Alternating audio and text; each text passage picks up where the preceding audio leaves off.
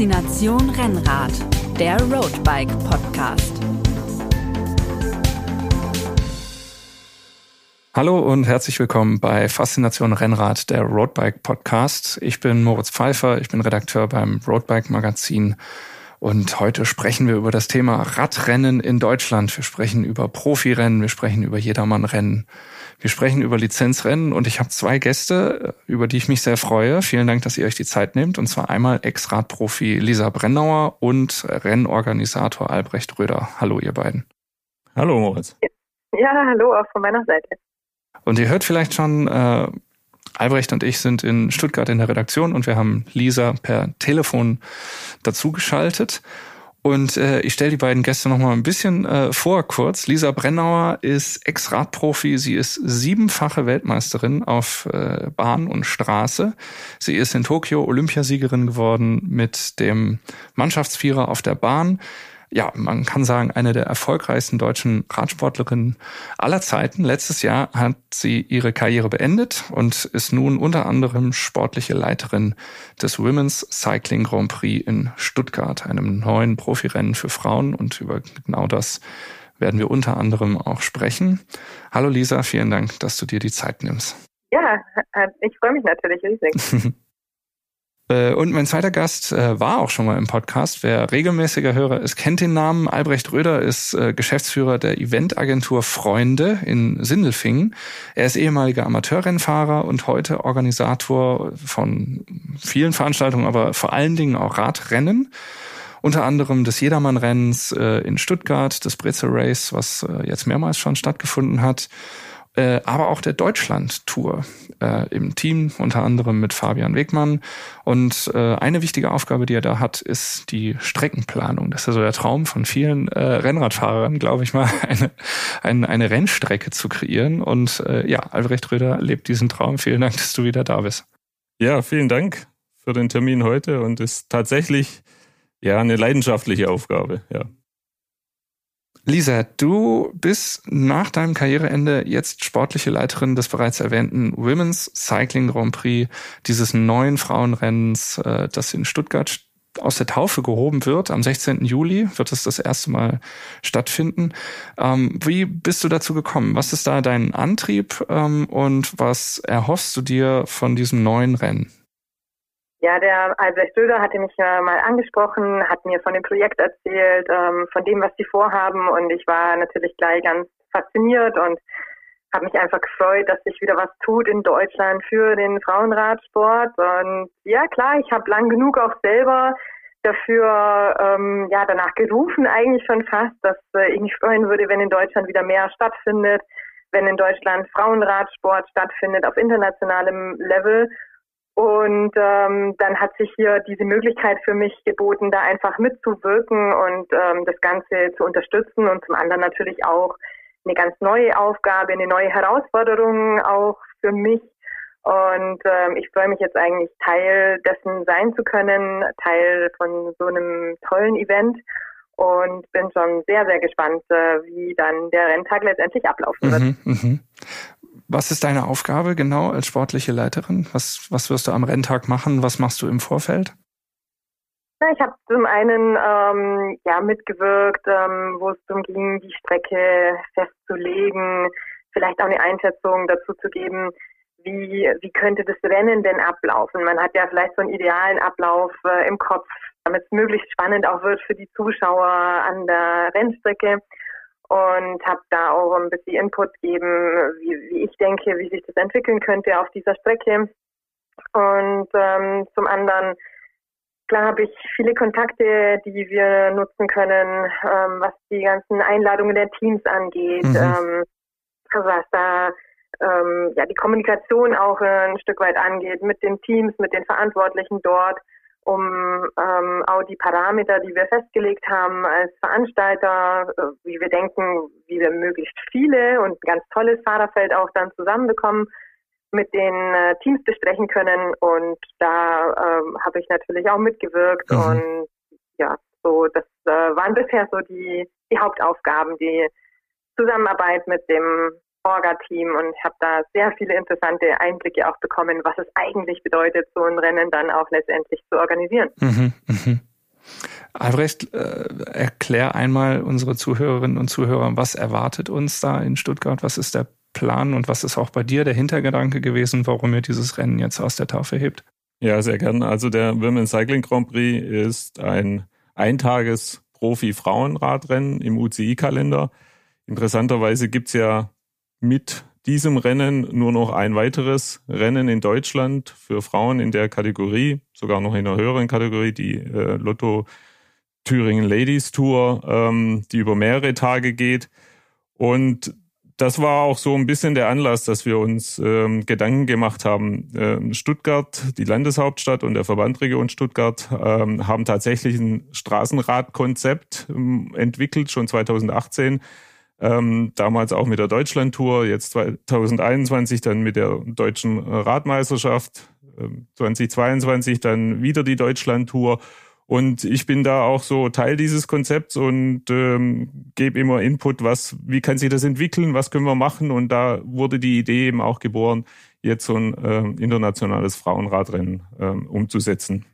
Und da bin ich auch gerade ähm, bei der Stadt und der Region hier echt auf offene Ohren gestoßen. Das fand ich sehr gut, ja, dass sie das erkannt haben, dass wir hier auch einen, einen gesellschaftlichen Auftrag haben, eben äh, den Frauen Sport oder den Frauenradsport äh, auch zu entwickeln und weiter zu pushen.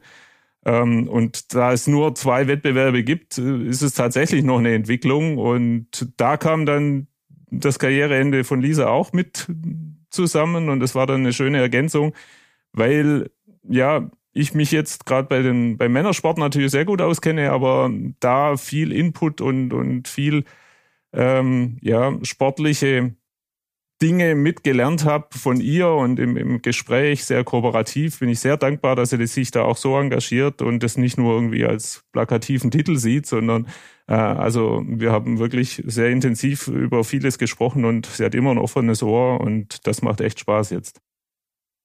Also vielleicht nur, es wird ein Rennen über 105 Kilometer sein mit insgesamt 20 internationalen Teams. Vielleicht können wir da nochmal extra einstellen. Nee, gerne, machen wir es jetzt direkt. Also 105 Kilometer Start wird in der Region sein, im, äh, in Tamm, die jüngste Stadt Baden-Württembergs. Ähm, und Ziel in Stuttgart mit Zielrunden. Und ähm, wir planen mit 20 internationalen Teams. Mhm. Im Moment ähm, steht, stehen die Teams auch fast schon fest. Mhm. Äh, kommen aus zehn Nationen. Wir haben äh, Nationalteams dabei und äh, wir haben World Tour Teams dabei, wir haben Continental Teams dabei. Also ein durchaus sehr gutes Niveau ähm, für dieses Rennen jetzt für die erste Austragung. Und wenn du sagst Zielrunden, dann ist das ja auch attraktiv für die Zuschauer. Genau. Das heißt, die, äh, das Fahrerfeld, äh, Fahrerinnenfeld, muss man sagen, ja. kommt dann mehrmals vorbei. Genau. Also wir haben ähm, vier Zielrunden mit je fünf Kilometern im Finale wie in Stuttgart üblich geht's da auch ein bisschen rauf runter. ähm, und genau das ist für die Zuschauer, denke ich, nochmal ein echtes Highlight. Ähm, dann auch ein Frauenrennen äh, mhm. zu sehen. Ähm, und ja, bin auch selbst ein bisschen gespannt, wie es dann ablaufen wird, ja, äh, mit, mit den Fahrern. Ähm, und, und ich bin aber sehr zuversichtlich, weil gerade da hatte Lisa eben auch guten Input wie lang wir die Runde machen, wie schwer wir mhm. sie machen und äh, dass wir da ein attraktives Finale hin, hinbekommen. Bei der Deutschlandtour, als die in Stuttgart war, da war ja immer der Herdweg, ja. so der, dieser steile. Anstieg der äh, Scharfrichter. Was ist dein Geheimtipp? Wo würdest du sagen, sollen sich die Zuschauer hinstellen diesmal? Ja, diesmal äh, ist die Runde ja am Marienplatz und äh, geht dann am Feuersee vorbei und da gibt's gibt es keinen Geheimtipp, aber entlang der äh, Roten Waldstraße ist es mhm. auf jeden Fall sehr interessant, weil wir da auch hoch und runter fahren. Also man kann sie dann im ah, okay, Grunde dann. zweimal sogar sehen. Mhm. Ja.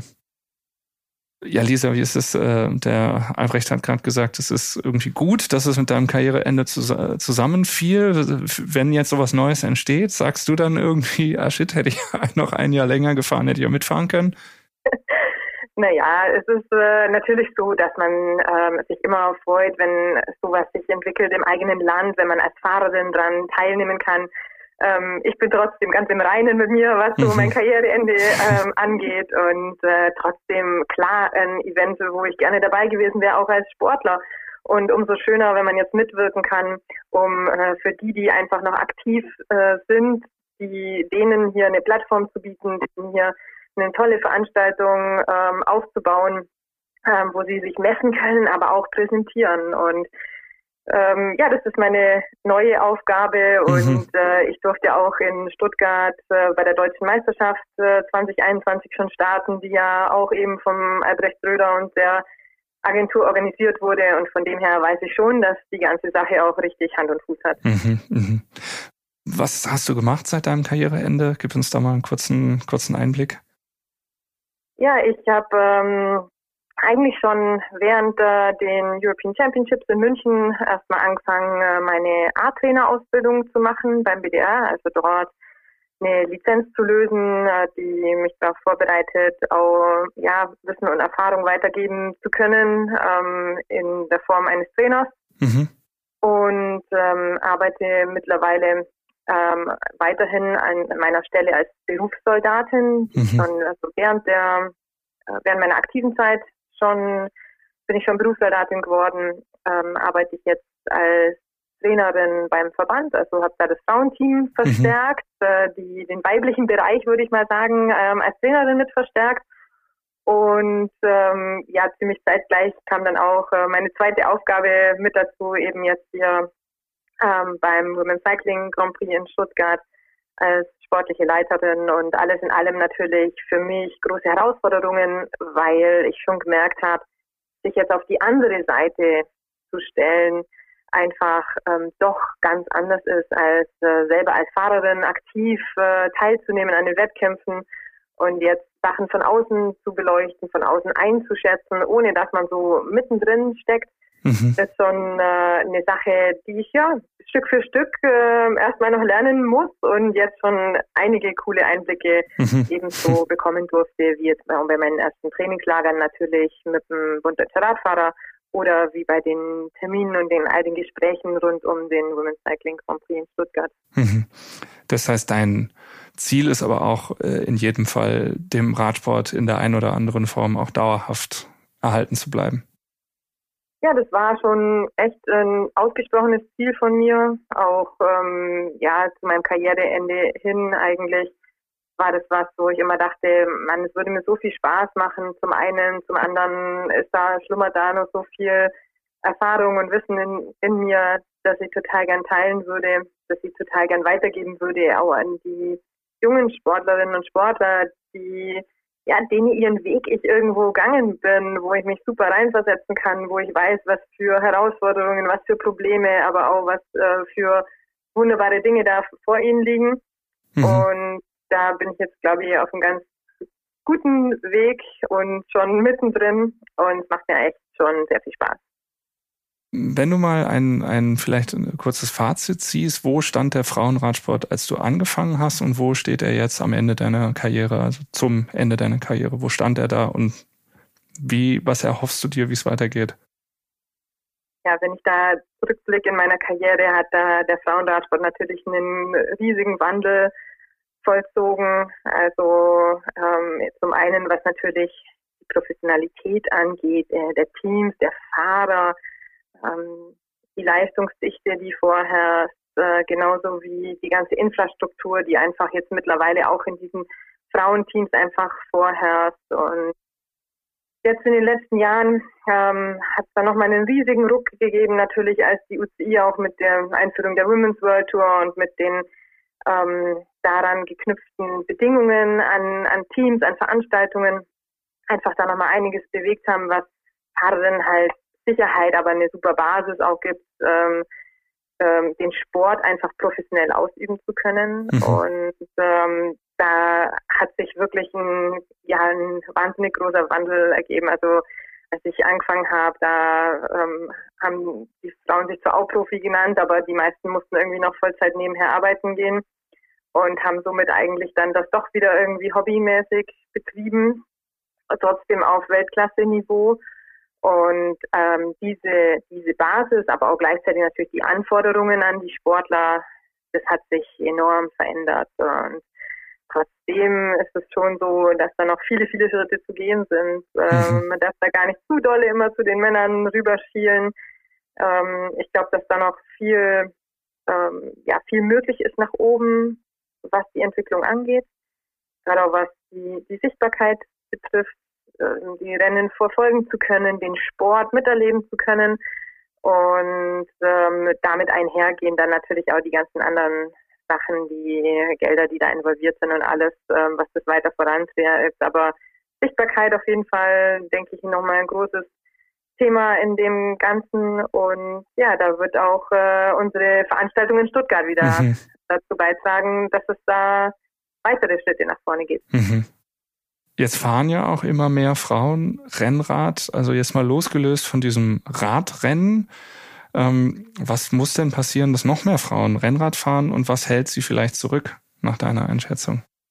Ich glaube, dass der große Boom eigentlich schon bis sie so stattgefunden hat in den vergangenen Jahren. Also ich sehe viel, viel mehr Frauen auf dem Rennrad als vorher. Und ähm, ich denke, dass auch viele das Rad für sich entdeckt haben, ähm, vielleicht auch Corona-Zeiten haben dazu wenigstens mal positiv beigetragen, hatte mhm. ich so das Gefühl. Also man sieht wirklich sehr, sehr viele Frauen auf dem Rad und ähm, ich glaube, die Frage ist halt eher, ja, wie bekomme ich die jetzt zu, zu, so einem, zu so einem Wettkampf, zu so einer Veranstaltung, weil ich glaube, dass ähm, momentan schon sehr, sehr viele Frauen ähm, Rennrad fahren und ja, wenn es ähm, es muss natürlich so Veranstaltungen geben, ähm, wie jetzt eben das Plätze Race, wo die Frauen ihren eigenen Fokus auch ein Stück weit bekommen, mhm. wo jeder auch in seinem Leistungsniveau abgeholt wird und ähm, ähm, der, der Druck irgendwie raus ist, sich da mit den Männern messen zu müssen, aber mhm. man es doch irgendwie kann, wenn man möchte. Und ähm, da spielen so Veranstaltungen natürlich eine große Rolle.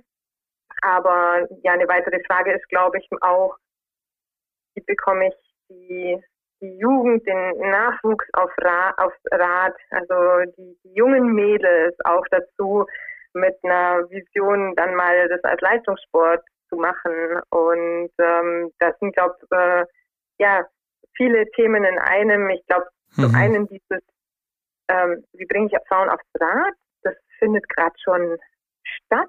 Da hat sich auch in der Radindustrie so viel verändert, so viele Möglichkeiten ergeben, wie man weg von diesem alten Bild, oh, Rennrad ist unbequem, so hin zu, es ist eigentlich alles möglich hier, sicher, komfortabel, aber auch sportlich auf so einem Rennrad äh, mit Spaß einfach zu sitzen und ähm, Sport zu treiben. Ähm, ja, hin eben zu dem, wie bekomme ich Jugend, wie bekomme ich Nachwuchs und äh, ich hoffe, dass viele kommen, auch äh, junge Mädels äh, zum Women's Cycling Grand Prix kommen, am Straßenrad stehen, sehen, ähm, wie toll das ist, wie toll der Sport ist, was die, die Frauen dort äh, leisten und ähm, dann auch äh, ja selber ähm, den Weg dahin wagen. Mhm. Mhm. Da sind wir ja ein bisschen bei diesem Thema der Folge auch Radrennen in Deutschland. Das äh, ist in Stuttgart jetzt, was gibt, ist schön, aber es muss natürlich auch in der Fläche geben. Und es gibt ja ähm, auch viele Rennen und viele Ehrenamtliche, die sich da toll äh, einbringen und Sachen auf die Beine stellen. Auf der anderen Seite hört und liest man ja immer wieder, ah, dieses Rennen gibt's nicht mehr, jenes Rennen gibt's nicht mehr. Albrecht, an dich mal die Frage, wie ist es denn, was gehört denn dazu, um in Deutschland ein Rennen zu organisieren? Jetzt vielleicht auch gar nicht mal so ein großes wie das in Stuttgart, sondern wenn jetzt Leute hier zuhören, die sagen, ach komm, eigentlich, wir sind ja hier ein kleines Team in unserem Verein, da auch Bock hat, irgendwas zu machen. Ist das eine Sache, wo du sagen würdest, hier, mach das? Oder äh, ist das so aufreibend, äh, dass, dass man es am besten direkt sein lässt? Ja, mein Herz hängt ja auch an dem Sport und deshalb würde ich jedem raten, sich da mal mit zu beschäftigen und das gerne ähm, anzugehen. Ähm, es ist ja, jetzt leider ein bisschen so, Corona hat ähm, nicht die Rennen, äh, glaube ich, so ausgebremst, sondern uns ist ein, ein wenig eine Generation weggebrochen von Menschen, die sich im Verein ähm, solchen Aufgaben widmen. Mhm. Die sind jetzt in der Zeit ja oder die waren schon irgendwie oft äh, in, in, Richtung Rentenalter und die haben jetzt gesagt, okay, ich fange jetzt nicht wieder neu an. Ne? Mhm. Und da bricht uns, äh, und da, da liegt so ein bisschen der Kern drin, dass da Erfahrung weggebrochen ist und jetzt braucht es eher wieder den Mut, äh, da dran zu gehen. Ähm, auch eine Unterstützung. Es ist, glaube ich, also es ist auf jeden Fall immer schwieriger geworden aufgrund der Verkehrssituation, aufgrund auch von Genehmigungswegen. Ähm, ich glaube, es gelingt auf Vereinsbasis noch am ehesten, wenn man in den Kommunen einen Fürsprecher hat. Ähm, wenn das nicht so der Fall ist, wird es, glaube ich, schon recht schwer. Mhm. Auch auf kurzen Strecken, auf kurzen ähm, Rundkursen. Ähm, die Vollsperrung hat immer viel Material und Mensch, also Streckenposten zur Folge. Ähm, die Kosten sind auch gestiegen jetzt äh, in, den, in den vergangenen Jahren. Äh, von daher wird es natürlich auf der Vereinsebene schon, schon schwieriger. Und ein Straßenrennen ohnehin mit einer großen Runde oder mit, mit von A nach B ähm, ist auf Vereinsebene echt schwierig. Und da braucht man auch viel Erfahrung äh, im Umgang mit den Behörden. Wer ist zuständig? Wer hat welche Verantwortlichkeiten? Und gerade diese Übernahme der Verantwortlichkeiten, ähm, die sind jetzt vollständig bei den Veranstaltern. Und ähm, von daher ähm, ja, gibt die Vereinsstruktur das ähm, oft nicht her. Also das, ja, da gibt's schon Entwicklungen, oder es, ja, da, da braucht es an sich von der Politik mal auch ein Signal zu sagen, wir müssen das, wir können das vielleicht auch vereinfachen. Und wenn man das jetzt wieder runterbricht, wäre wär, wär mein Wunsch auch, dass es für ja, Trainingsrennen oder für Trainingssessions Möglichkeiten, vereinfachte Möglichkeiten gibt, kurze, mittellange Strecken zu sperren, einmal in der Woche abends, wie auch immer, ne, oder am Wochenende im Industriegebiet oder ähnliches, ähm, damit wir und das bundesweit einheitlich eine Struktur haben, solche, solche Sperrungen einfach umzusetzen und dort eben Trainingsrennen oder Rennen dann wieder im, im kleineren Stil anzubieten. Mhm. Und da, da muss ich schnell was tun, sonst wird es echt schwierig. Ist dann nur die Politik äh, gefordert oder äh, was ich mich mal gefragt habe, äh, gibt es vom Bund Deutscher Radfahrer vielleicht so einen Leitfaden, Organisation Radrennen oder so, was Leuten und also was den Vereinen an die Hand gegeben wird, wo steht, wenn ihr das machen wollt, dann braucht ihr eins, zwei, drei. Gibt ja, es sowas? Es gibt so Leitlinien, aber jetzt nicht so ein richtiges Handbuch oder ähnliches. Da ist das Problem, dass äh, die Bundesländer sehr heterogen sind in, in ihrer Genehmigungsstruktur oder auch einzelne Städte. Da ist eine Großstadt wieder anders wie, wie äh, irgendwas auf dem Land. Ähm, und da kann man, da kann man nicht so was Allgemeingültiges aufsetzen. allgemeingültig sind eigentlich die gesetzlichen Vorgaben und da deshalb die Politik. Ähm, aber klar, der Anstoß muss von den vielen Radfahrenden und deren Interessenvertreter, also des Verbandes, kommen. Ähm, und da äh, gibt es schon eine Initiative äh, vom Herrn Scherping auch als Verbandspräsident. Mhm. Ähm, ich habe jetzt aber seit langem wieder nichts gehört, was daraus wurde. Ähm, mhm. Ja, also da sind die Mühlen ein bisschen langsam und das weiß ich nicht, ob das rechtzeitig noch so, mhm. bevor, bevor wir immer weniger Rennen haben, mhm. äh, umgesetzt wird. Also was ich mich mal gefragt habe in meiner äh, jugendlichen Naivität, es gibt ja äh, das Phänomen, dass Innenstädte immer stärker unter einem Rückgang, sage ich mal, leiden, mhm. dass Geschäfte auch schließen müssen, weil immer weniger Leute in die Städte kommen und dass darüber ja auch, äh, dass ja noch Konzepten gesucht wird, die Innenstädte auch wieder attraktiv zu machen, Leute in die Innenstädte zu locken. Und dann frage ich mich, dann müsste doch eigentlich für eine Kommune, müsste es doch ein willkommener Anlass sein, wenn man sagt, okay, wir machen jetzt zum Beispiel mal ein Fahrradrennen und dann kommen die Leute und wir stimmen das ab mit dem Einzelhandel und mit der Gastronomie und wir entwickeln da auch ein gemeinsames Konzept ähm, zur Vermarktung des Ganzen und äh, machen vielleicht sogar noch einen Verkauf offenen Sonntag da draus oder irgendwie so. Also, also denke ich dazu äh, zu, zu idealistisch oder, oder äh, wo, wo stehen die Schwierigkeiten, dass man sowas zum Beispiel doch nicht macht? Ähm, also ich kriege auch relativ häufig solche Anfragen. Könntest du das machen? Ähm, auch hier in der Region. Und ähm, bin ich zunächst immer offen und oft scheitert es dann, klar, die Kosten sind relativ hoch, eben die Sperrkosten und ähnliches drumherum. Ähm, wenn, wenn die Basis von kommunaler Seite hier da ist, hilft es schon mal. Oder man hat gerade solche Einkaufszentren, äh, die das für sich entdecken und das auch dann äh, mit finanziell unterstützen. Also die finanziellen Unterstützer braucht es erstmal. Das kann ein Verein aus seinen eigenen Mitteln äh, eben nicht machen, weil wir ja auch keine Eintritte haben. Ja, also jetzt nicht wie im Stadion, mhm. wo man dann Eintrittsgebühren hat, äh, sondern umsonst und draußen und offen ist natürlich eine schöne Sache, aber hm, erstmal sind die Kosten damit nicht gedeckt. Ähm, dann das, das zweite Thema ist so ein bisschen, ähm, ja, es gibt vielleicht schon Investoren, aber die erwarten dann das Team Bora am Start. Mhm. Und das gibt's eben auch nicht. Ja. Mhm. Und ähm, es gibt hier in Kirchheim technische schöne Initiative, da ist der Janik Steimle mit, mit dabei. Mhm.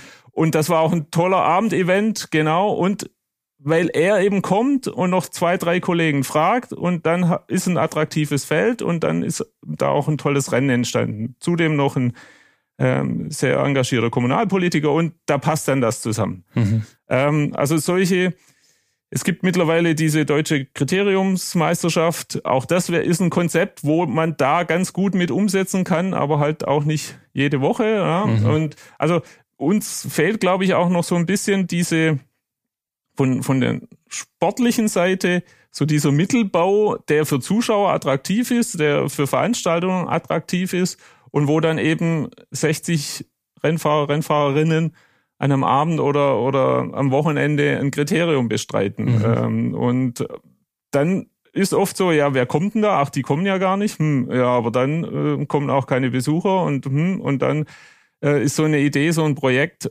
auch schnell mal wieder dahin. Also mhm. das, das muss man sich in der Hinsicht nochmal überlegen. Also mm, ich glaube, Städte sind schon bereit, da, da was zu machen. Ähm, aber wir müssen dann eben auch unseren Sport entsprechend präsentieren. Dass dann drumherum noch Nachwuchsrennen und, und ähnliche Dinge, das ist dann gut umsetzbar und das sollte dann auch immer mit dabei sein. Aber es braucht eben auch diesen Anker, äh, zu dem die Leute dann auch kommen.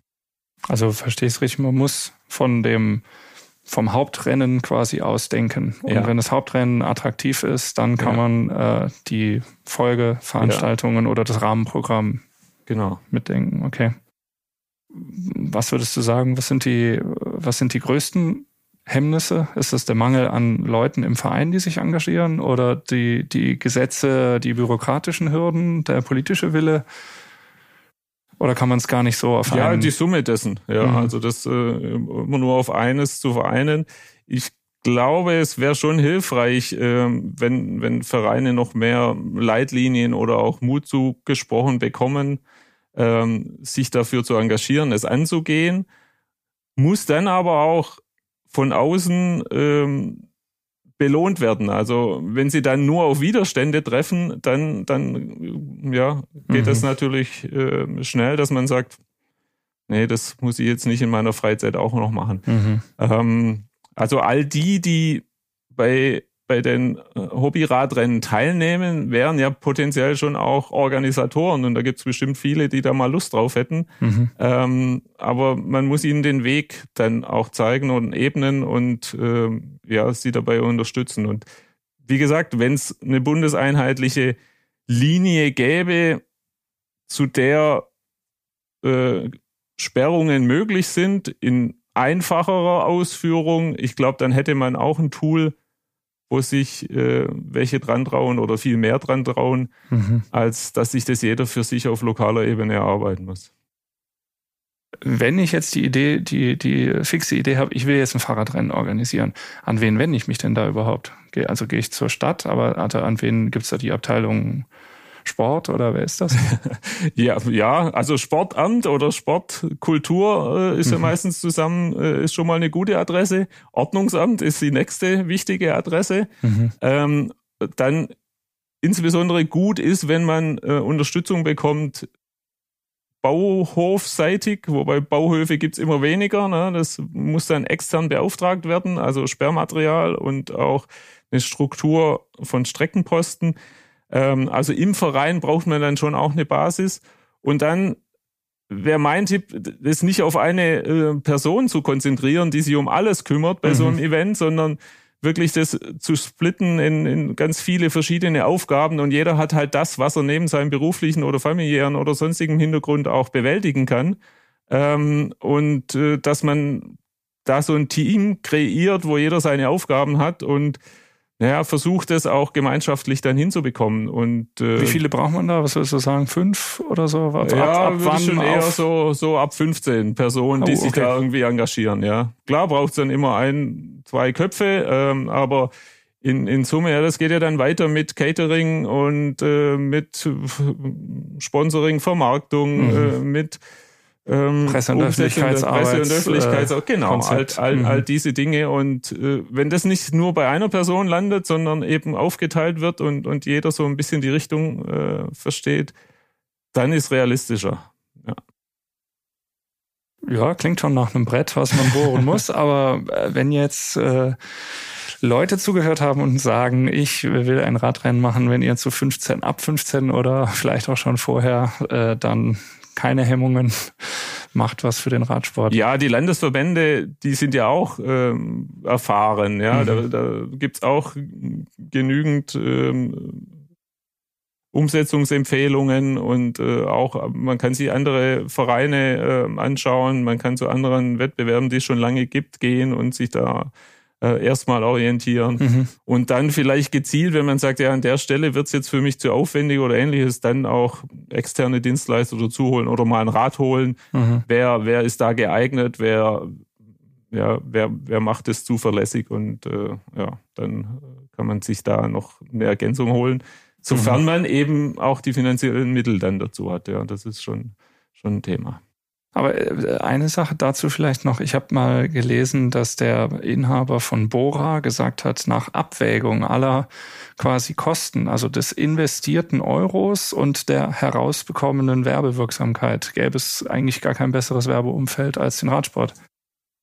Ja, äh, aus seiner Sicht auf der Ebene, äh, mhm. auf World Tour Niveau mit Sicherheit, ja, weil da spielt natürlich das Fernsehen auch eine Rolle und ähm, der der Input und allein, dass die Teams ja mit Firmennamen Klar. belegt sind und äh, so auch äh, kommentiert werden, das gibt's ja in kaum einer anderen Sportart mhm. ähm, und von daher ähm, aber das wenn man das jetzt aber ganz unten nicht so richtig. Ne? Wir haben da kein mhm. Fernsehen. Ja, es muss mhm. also die Menschen berühren, die da sind, und die Menschen berührt man dann halt in dem die Familie involviert ist, in dem ähm, auf lokaler Ebene so ein paar Heroes vielleicht auch sagen, ich gebe an die Bevölkerung was zurück, ich bin da, ich bin nahbar, ich bin für alles Mögliche äh, auch da und, und bin so ein bisschen Vorbild für, für den Verein oder da, da liegt eher dann die Chance ähm, der Vermarktung. Mhm. Oder wir haben irgendwann wieder einen großen Star oder mehrere große Stars,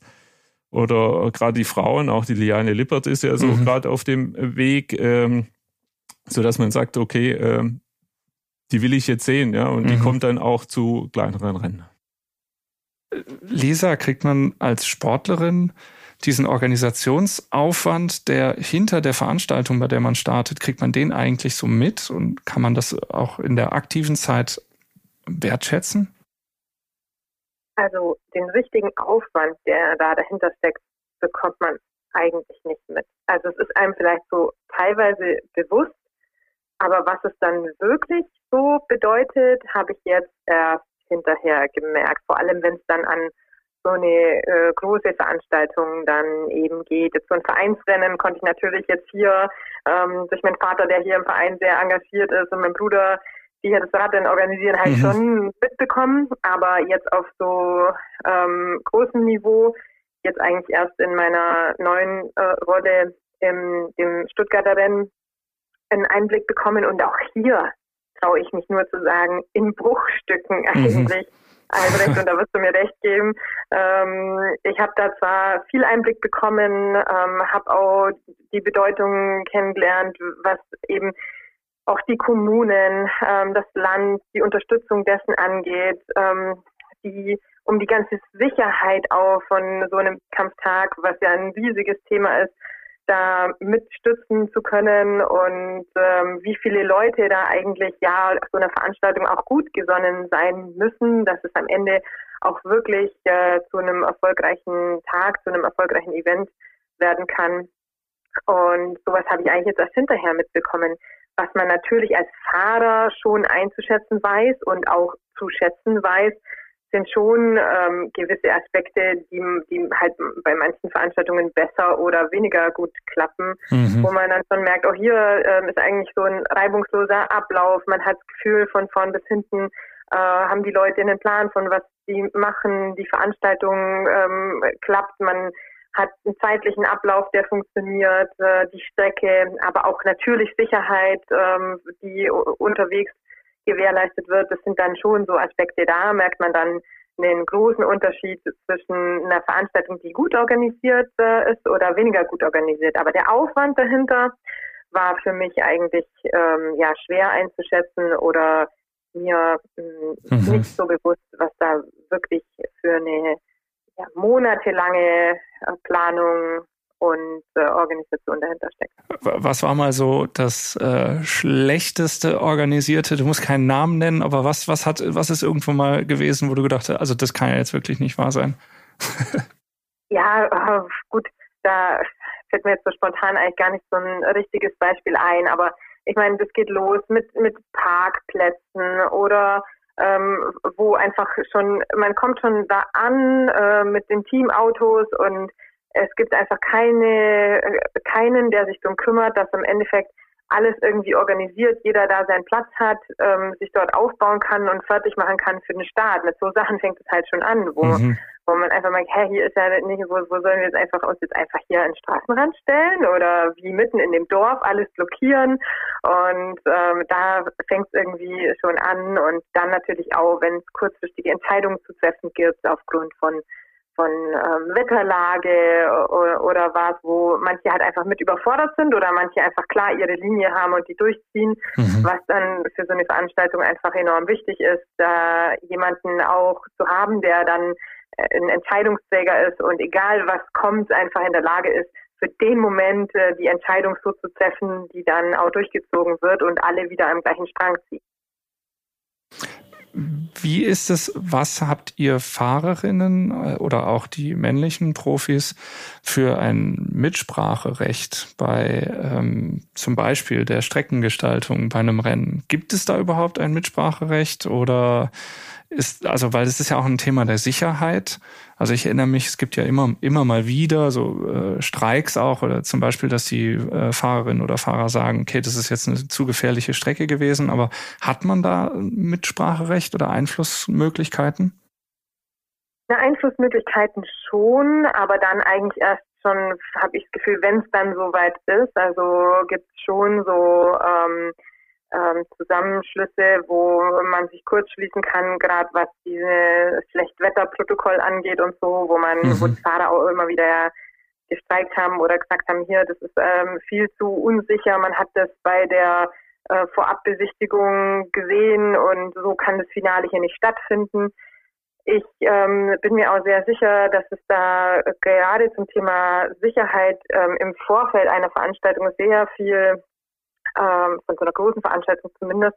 Ähm, da war, also warst du, Albrecht, doch neulich auch ähm, bei so einer ganzen Sitzung. Ähm, tagelang habt ihr darüber getagt, über eben Sicherheit bei Veranstaltungen, wie man als Veranstalter wirklich dafür sorgt, dass es gar nicht erst zu so weit kommt. Und ähm, da sind sicherlich auch in so einer Kommission äh, Fahrervertreter ein Stück weit mit involviert, was für Parameter da festgelegt werden. Und ähm, dann bin ich mir sehr sicher, dass viele Veranstalter sich auch Feedback einholen von ähm, einem Profi, von, von Fahrern, einfach mal die Strecke anzuschauen, ähm, da Feedback zu geben, eine Einschätzung, ähm, wie es aussieht in puncto Sicherheit. Und ich selber, wo wir zum Beispiel in, ein Jahr vor den Olympischen Spielen in Tokio waren, mhm. äh, war das so ein ähm, Testwettkampf. Und ich habe äh, dort bin ich mit, mit meinem Zeitfahrrad über die Strecke gefahren und wurde von äh, eigentlich dem Hauptverantwortlichen für Sicherheit auf dem Kurs dann angesprochen, hey, könntest du mal die Startpassage fahren? Ist es breit genug, was wir hier abgesteckt haben? können wir das so umsetzen am Wettkampftag? Passt das Fahrerfeld da durch? Wie sieht es mhm. aus? Und dann kann man da natürlich auch ein Feedback geben und eine Rückmeldung. Und dann wird da schon auch ähm, Wert drauf gelegt und versucht, so Sachen dann auch umzusetzen von mhm. Veranstaltern. Mhm. Also ich glaube, da kann ich noch ausholen, da kann ich den ganzen Abend davon reden jetzt. ähm, es ist, also wenn, wenn der Veranstalter sich schon mal Gedanken macht, sind wir schon ein ganzes großes Stück weiter. Ähm, es gibt eine große Initiative der UCI auch äh, zur Verbesserung der Sicherheit. Ähm, es ist jetzt im Moment so, dass für ab diesem Jahr bei jedem Pro Tour und World Tour Event braucht es einen Road Safety Manager in Person, der vorher sich Gedanken macht, der im Rennen äh, dafür gerade steht und auch die entsprechenden Entscheidungen bis hin zu Wetterentscheidungen und ähnliches nicht nur allein, aber dann immer in Zusammenarbeit mit den Behörden, mit, den, mit der Polizei und Ähnlichem gibt äh, oder auch mit der, mit der Jury äh, macht. Ähm, dazu gab es ein äh, Road Safety Manager Seminar, ähm, das ich auch absolviert habe bei der UCI. Ähm, in Deutschland haben äh, vier Personen jetzt im Moment diese, diese Ausbildung. Ähm, und auf dem Niveau wird jetzt schon sehr, sehr viel drauf geachtet. Ähm, und Deshalb da schon die Einladung, gerne mit den Fahrern vorher mal einen Kurs angucken oder jemand anderes auch mit drauf schauen zu lassen. Äh, das hilft auf jeden Fall. Es ist dann im Rennen so, dass ähm, es immer einen Vertreter äh, der CPA, also der Fahrervereinigung, äh, bei den Männern und bei den Frauen im Feld gibt. Und derjenige ist quasi das äh, Sprachrohr der Fahrer, Fahrerinnen gegenüber dem Veranstalter oder in dem Fall direkt jetzt gegenüber dem Road Safety Manager. Und ähm, da werden solche Dinge jetzt mhm. schneller und besser und ähm, ja auch entschieden. Ähm, und vor allen Dingen, gerade in diesem Seminar, ähm, wird man schon nochmal sehr viel sensibler, was denn alles passieren kann, was denn alles notwendig ist. Aber das ist eben Pro Tour, Tour Niveau. Und mhm. äh, ähm, ja, auf den, den niedrigeren Ebenen wird es wahrscheinlich nehmen, was du kriegst. Schwierig, genau. Und äh, wie gesagt, also da wäre meine Einladung auch äh, tatsächlich Sportler zu involvieren und zu sagen, ähm, schaut euch das vorher mal an, bevor man irgendwas einfach macht. Also mhm. parallel zu Bahnschienen, was man immer noch sieht, Radrennen zu organisieren und äh, so, solche Dinge äh, ist, ist echt fahrlässig. Mhm. Was natürlich auch immer schwieriger wird, der Autoverkehr wird ausgebremst durch Speedbumps, durch Poller, durch ja auch durch Fahrradwege. Mhm. Ja. Und es werden Einbauten gemacht, äh, um den Autoverkehr auf 30 kmh zu reduzieren. Und dann kommen wir als Veranstalter und sagen, ja, wir wollen aber ein Radrennen mit 60 kmh durchführen. Das wird dann wieder schwierig. Und ähm, in Deutschland geht's noch ganz gut. Wir haben hauptsächlich Probleme mit, äh, mit Fahrbahnteilern. Ähm, in, in, in Holland und Belgien, äh, die haben viel mehr Probleme eben mit diesen Pollern und Speedbumps und äh, Kreisverkehren. Mhm. Ähm, also es ja, die, die, die Einbauten sind teilweise dann auch nicht entfernbar und äh, da muss man sich schon viel Gedanken machen, wo dann die Strecke auch langführen kann. Sicher für alle. Wir haben jetzt sehr viel über die Profirennen gesprochen. Wir haben sehr viel auch über diese kleinen von Vereinen ausgerichteten Rennen gesprochen. Es gibt ja noch diese Ebene der Jedermann-Rennen. Und ähm, es wurde auch eben schon gesagt, auch bei dem Frauenrennen in Stuttgart wird es äh, im Rahmenprogramm ein Jedermann-Rennen geben, jeder und jeder Frau natürlich. Ähm, das Rätsel-Race. Hm, wie wichtig sind denn solche Rennen auch, um Leute in den Sport zu ziehen? Ich habe den Eindruck, so dieses, dieses dieser ganz große Boom der Jedermann-Rennen, als sie aufgekommen sind, der ist irgendwo ein Stück weit vorbei, oder täusche ich mich da? Ja, es ist vielleicht äh, bei einigen Veranstaltungen da der Peak erreicht, ähm, aber es gibt auch sehr, sehr positive Entwicklungen, soweit ich das von den Kollegen so mitbekomme.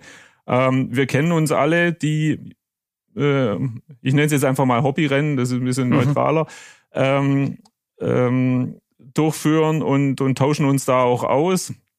Also Ja. Hobbyrennen, auch vielleicht auch für die, die es nicht wissen, Hobbyrennen äh, im Gegensatz zum Lizenzrennen, wer bei einem Lizenzrennen fährt, muss Mitglied eines Radsportvereins sein, der beim Bund Deutscher Radfahrer auch äh, Mitglied ist und dann eine Rennlizenz beantragen.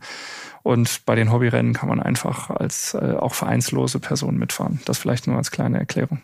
Ja, also, äh, also der Boom ist, glaube ich, noch nicht ähm, äh, gebrochen. Ähm, aber was ein bisschen fehlt, ist eben dieser Link dann zum vom, vom begeisterten Hobbyradsportler, der für sich allein trainiert, der gelegentlich fährt und der sich dann für einzelne Events anmeldet und dort eben auch das Rennen bestreitet, äh, hin zum Vereinssport oder Lizenzsport oder vor allen Dingen auch Nachwuchssport. Und da würde ich mir auch mehr wünschen, dass die, die Frauen und Männer, die da mitfahren, äh, ja, innerhalb ihrer Familie auch ähm, einfach die, die Kinder mit animieren und mitnehmen. Und, und jetzt ist es leider so, dass bei diesen ähm, Hobbyrennen ähm, nicht lizenzierte Jugendliche gar nicht starten dürfen. Und Bis wann oder ab wann darf man? ja, normalerweise ab 16, das legt jeder Veranstalter dann selbst fest, aber ähm, ähm, wenn jemand eine Lizenz hat im Jugendbereich, dann darf er wiederum nicht fahren. Das ist so ein bisschen eine ganz komische Konstellation. Okay. Ähm, äh, aber dennoch, die Begeisterung weckt man halt mit solchen Veranstaltungen auf jeden Fall. Und äh, wir in, in Stuttgart versuchen ja auch verschiedene ja, Programme auch noch so ein bisschen mitzuentwickeln, auch jetzt gerade für, für die Frauen, wie jetzt einen eigenen Frauenstartblock äh, und, und auch hier so eine ähm, Betreuung da mit reinzubringen, einfach um ähm, ja auch die Frauen zu animieren, tatsächlich bei einem Wettbewerb dann äh, mitzufahren. Ähm, ja, sie, sind jetzt, glaube ich, schon ähm, viel unterwegs. Man sieht sehr viele Frauen auf Rennrädern, auch allein oder in eigenen Frauengruppen, aber jetzt auch nochmal ähm, tatsächlich an einem Wettbewerb dann teilzunehmen, äh, wo es dann auf gesperrten Straßen wirklich auch nochmal ein bisschen eine andere Geschwindigkeit äh, bei rauskommt. Ich glaube, den Anreiz oder die Lust, die muss man da noch ein bisschen äh, wecken. Und ähm, ja, wir versuchen das jetzt eben mit unserem Hintergrund eben auch Frauen-Profi-Rennen, äh, Mhm. das noch speziell mit so ein paar Programmen zu fördern. Ähm, und da sehe ich jetzt keinen Abbruch des, des, äh, des Booms an sich. Ähm, ja. Bei äh, ein, ein Aspekt vielleicht noch, und zwar die Deutschlandtour. Ich habe ja gesagt, du bist da der Streckenplaner und Streckenchef. Ähm, dass die Organisation von so einem Ding natürlich nochmal eine ganz andere Hausnummer ist, da, das müssen wir jetzt, glaube ich, nicht vertiefen. Was kannst du sagen, wie die Deutschlandtour 2023 aussehen wird? Was darfst du sagen? Ja, genau. Was darf ich sagen? Ähm, also ich darf sagen, dass ich schon mal alle Strecken kenne ähm, äh, und ähm, auch mit dem Auto schon abgefahren bin, zusammen auch mit dem Fabian Wegmann. Wir beide entwickeln das ja gemeinsam. Mhm. Ähm, ähm, er natürlich mehr aus sportlicher Sicht, ich wieder mehr aus äh, der Sicherheits- und Genehmigungssicht. Und der Prozess läuft jetzt gerade, wird dann äh, Ende April auch ähm, nochmal in, in Summe veröffentlicht. Einige Etappenstädte äh, sind da. Ähm, was ich auf jeden Fall sagen kann, der, der Charakter der Deutschlandtour wird wieder so sein wie jetzt 2021, also mehr Klassiker-Charakter. Wir hatten ja also diese, große Ausnahme. Bergankunft im Schwarzwald Genau. wie 2022, die wird es nicht geben. Ja, das war sehr, sehr diskutiert. Äh, verändern wir da komplett unseren Charakter mit bei der Deutschlandtour?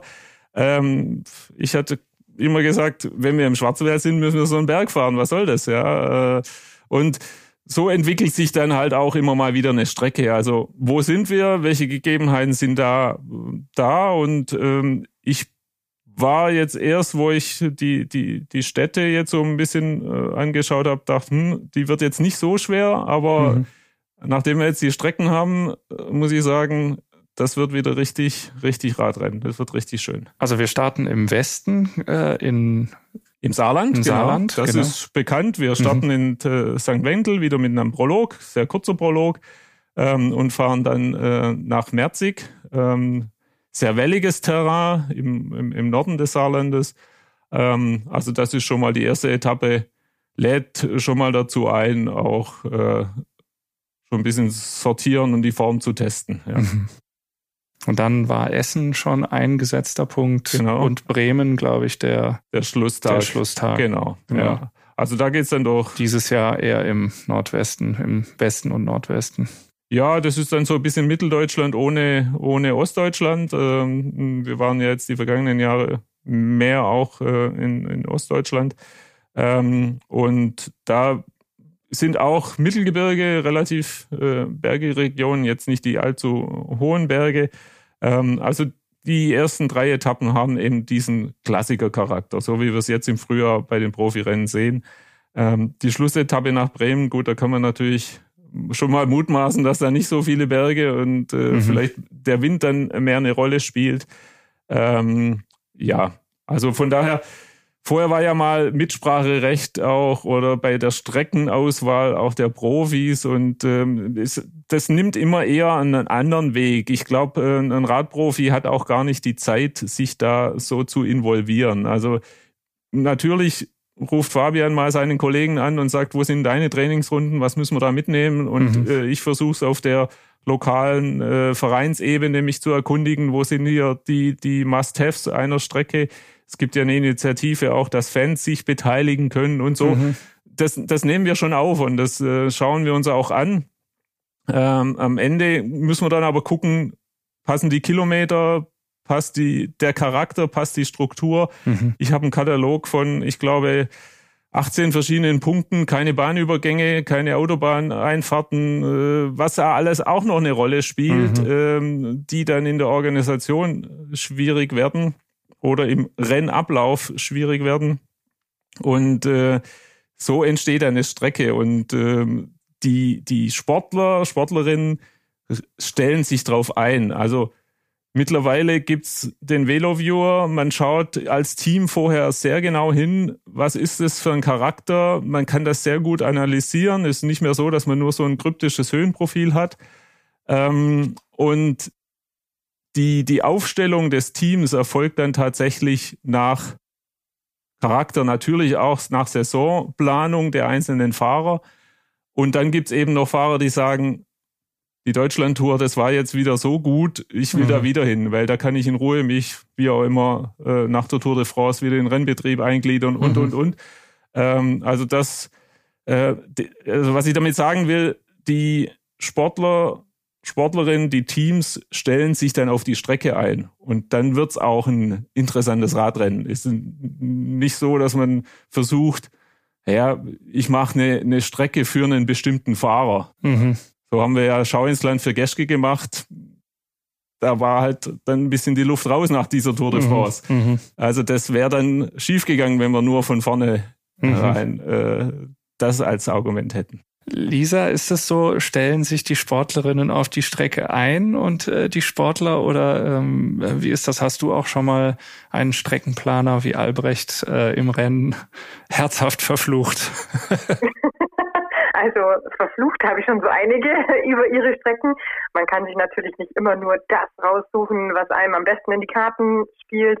Aber generell, wenn man so ähm, jetzt auf dem World Tour Level mit seinem Team eine Jahresplanung macht, schaut man natürlich, ähm, was kommt da auf die Fahrerin zu, wer sind meine Besten für das Terrain, wen schicke ich dahin, ähm, aus welchem Grund, ähm, Helfer oder Siegfahrer und so weiter. Also man beschäftigt sich schon echt enorm mit so einer äh, Wettkampfstrecke und äh, da benutzen wir auch mittlerweile die, ja, die alle Tools, die uns da zur Verfügung stehen, um so eine Strecke im Vorfeld auch zu analysieren, ohne dass man schon mal live dort gewesen ist. Mhm. Also mit Streckenprofilen über die TPX-Dateien, die ja von den Veranstaltern jetzt oft zur Verfügung gestellt werden, kann man natürlich auch sich das alles virtuell schon mal so gut anschauen, dass man tatsächlich eigentlich sehr gut weiß, was auf einen da zukommt und ob das ein Wettkampftag ist, der einem wohl besser oder schlechter liegt. Mhm. Und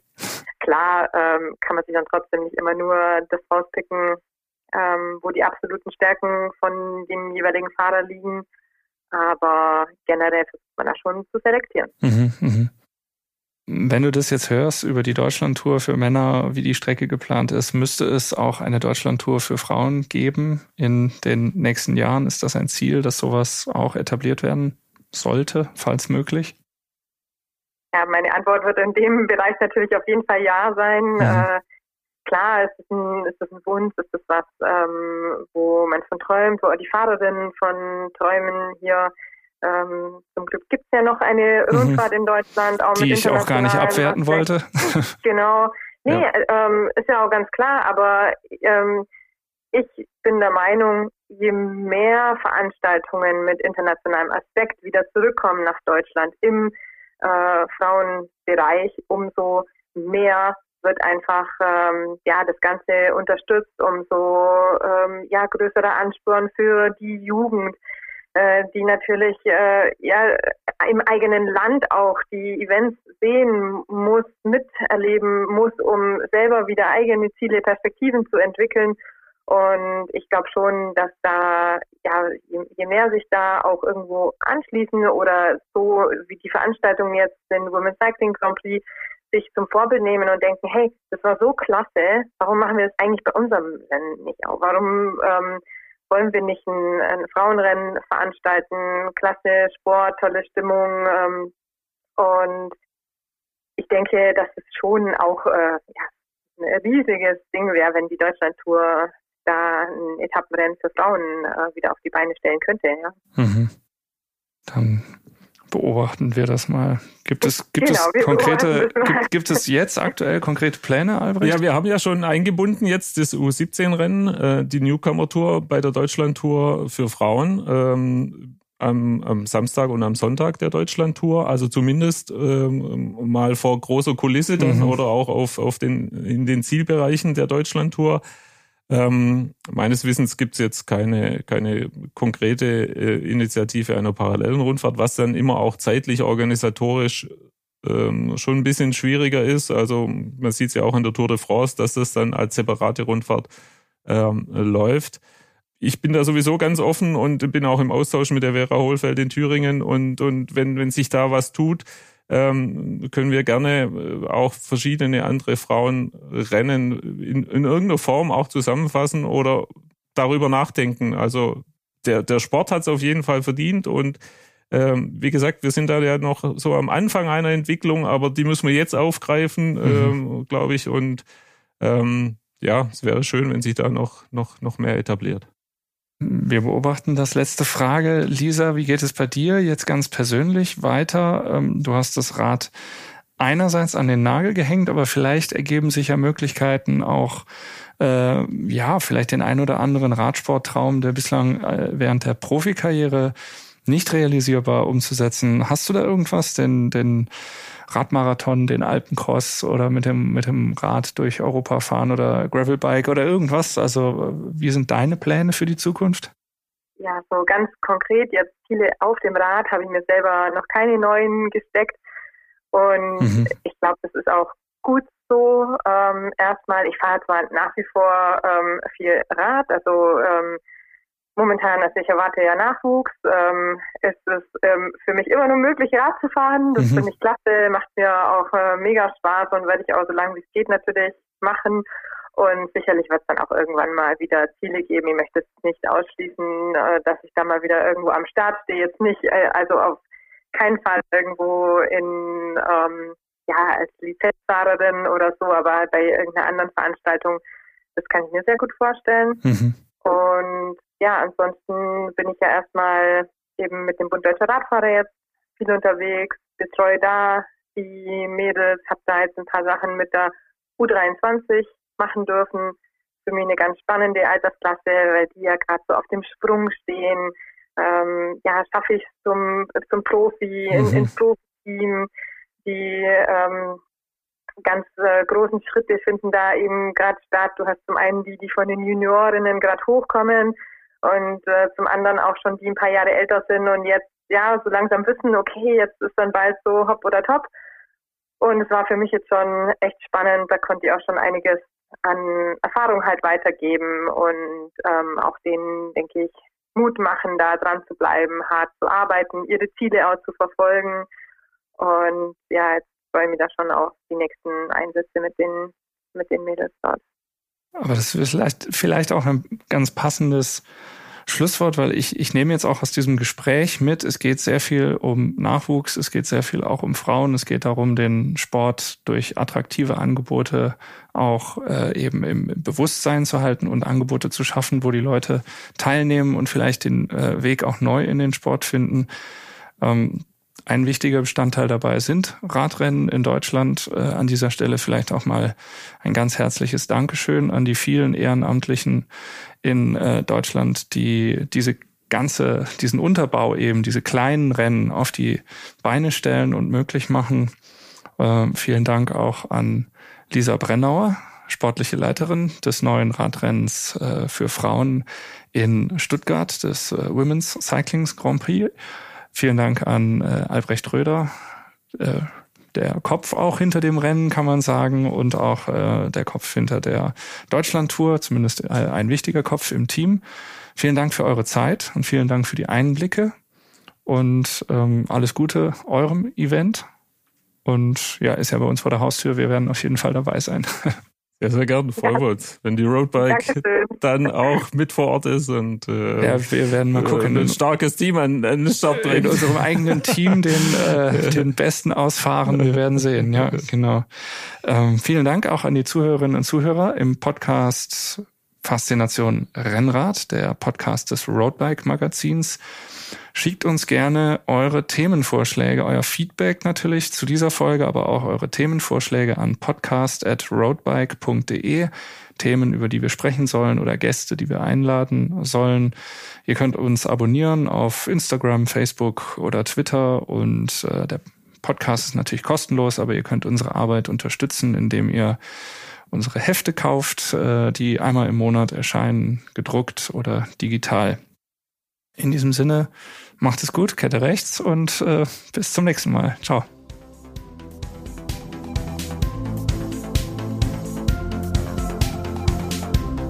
Faszination Rennrad, der Roadbike Podcast.